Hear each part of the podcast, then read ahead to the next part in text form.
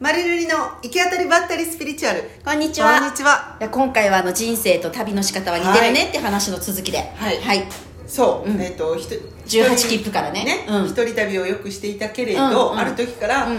ねえ聞いててこの感動一緒 に共有話す相手ねが欲しくって共有うんうんうん二人で行くようになった、うんという話で続きがあるって言ってましたよね、何やったっけ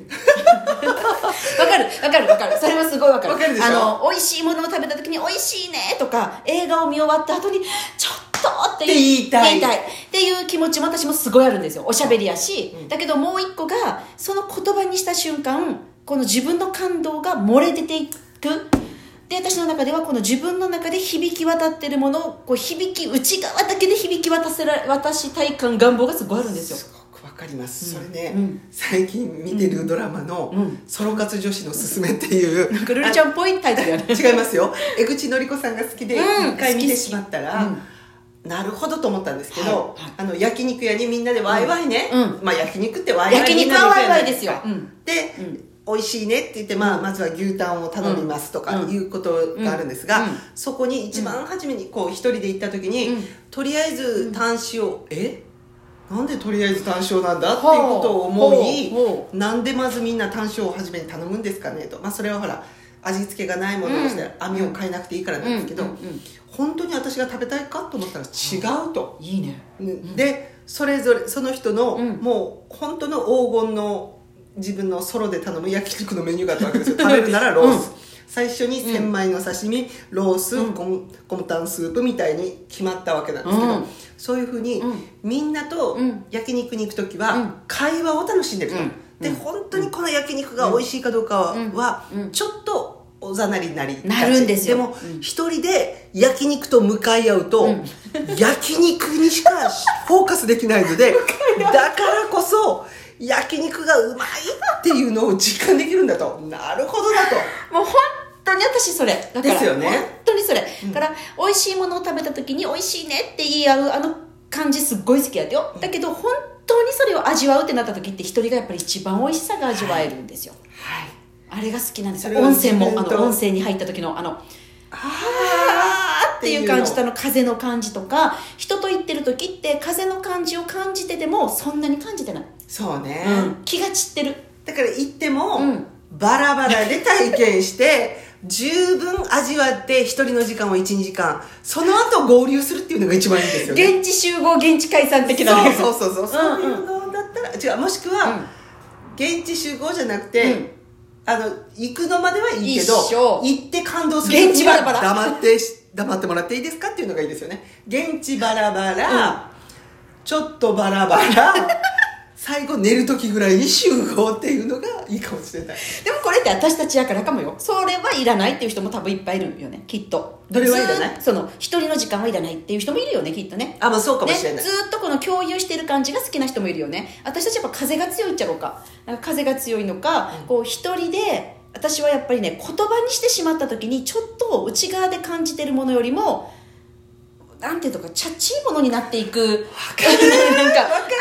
じがなんか損した気分になるというわかりますそれね、うん高校の時に体験したおおすごい早熟な早熟なこののランナーって、もう好きな、うんあ違うわ少林寺やったような気がする少林寺映画を見に行った時に、うんうんもうすっごい感動したんだけど、うんうん一緒に行った友達が「面白かったね」って言った時に「うん面白かっただけじゃないんだよ」っていう。そうするんだけどじゃあそれを超える言葉があるかって言ったらそ,、れをよう言わんかったと、うんそれでうん黙ろうって決めた時期がある、高校の時ででも黙ることによってすっごく内側でそう響き渡るよねそのなんかこう、はい言葉にしてないものはが、いあれがもう大好きででそこに浸る時間とかが人生で私多分すごい重要だったよ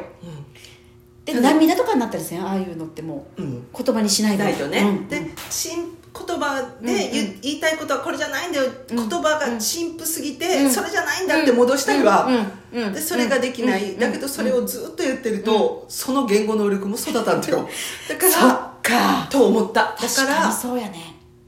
書くか言うかもせんと上達はしないそっか出してはうん悔しい、そのまりちゃんのその作家人生と似てない、私これ、うんこうこんな下手なのを出していいんだろうかって思ったわけでしょ、うんうんうんもう思った思ったうんだけど出した出すって言った時にやっぱちょっと頑張るわけじゃん、うん、そっかそっかそれで表現するっていうことをねそうよねそそれ大事っかそっかでもそうやねじゃあ私はその感動は浸りたいまずねうわーって浸った後に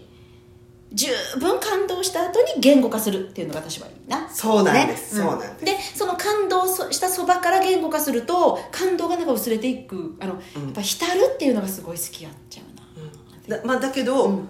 あの両方いる両方いるそういうのもあるんだけど、うんうん人と話した時に「えー感動しなかったんだ」とか、うんうんうんうんそれを知るのもすごい重要やあと、れも面白いよね違いを知るのね全然違うよねだから、うんじゃあやっぱたりまには一人、たまにはみんなでがいいのかなそうね55ぐらいだだったらいいですかまりちゃん5対5ぐらいだったらいいですうんそれとも全然いい一人8、うんみんなで2がいいとか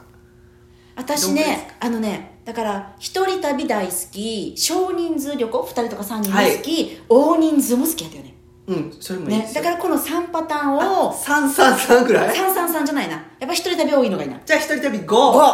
で523人が3 2.53で一杯が2とかぐからい、うんぐらいの割合がいいよね、うんうんうんなるほどだからずっと一人がいいわけでもないやっぱ共有する喜びもあるからねそうだね、うんうんうんそういうことうん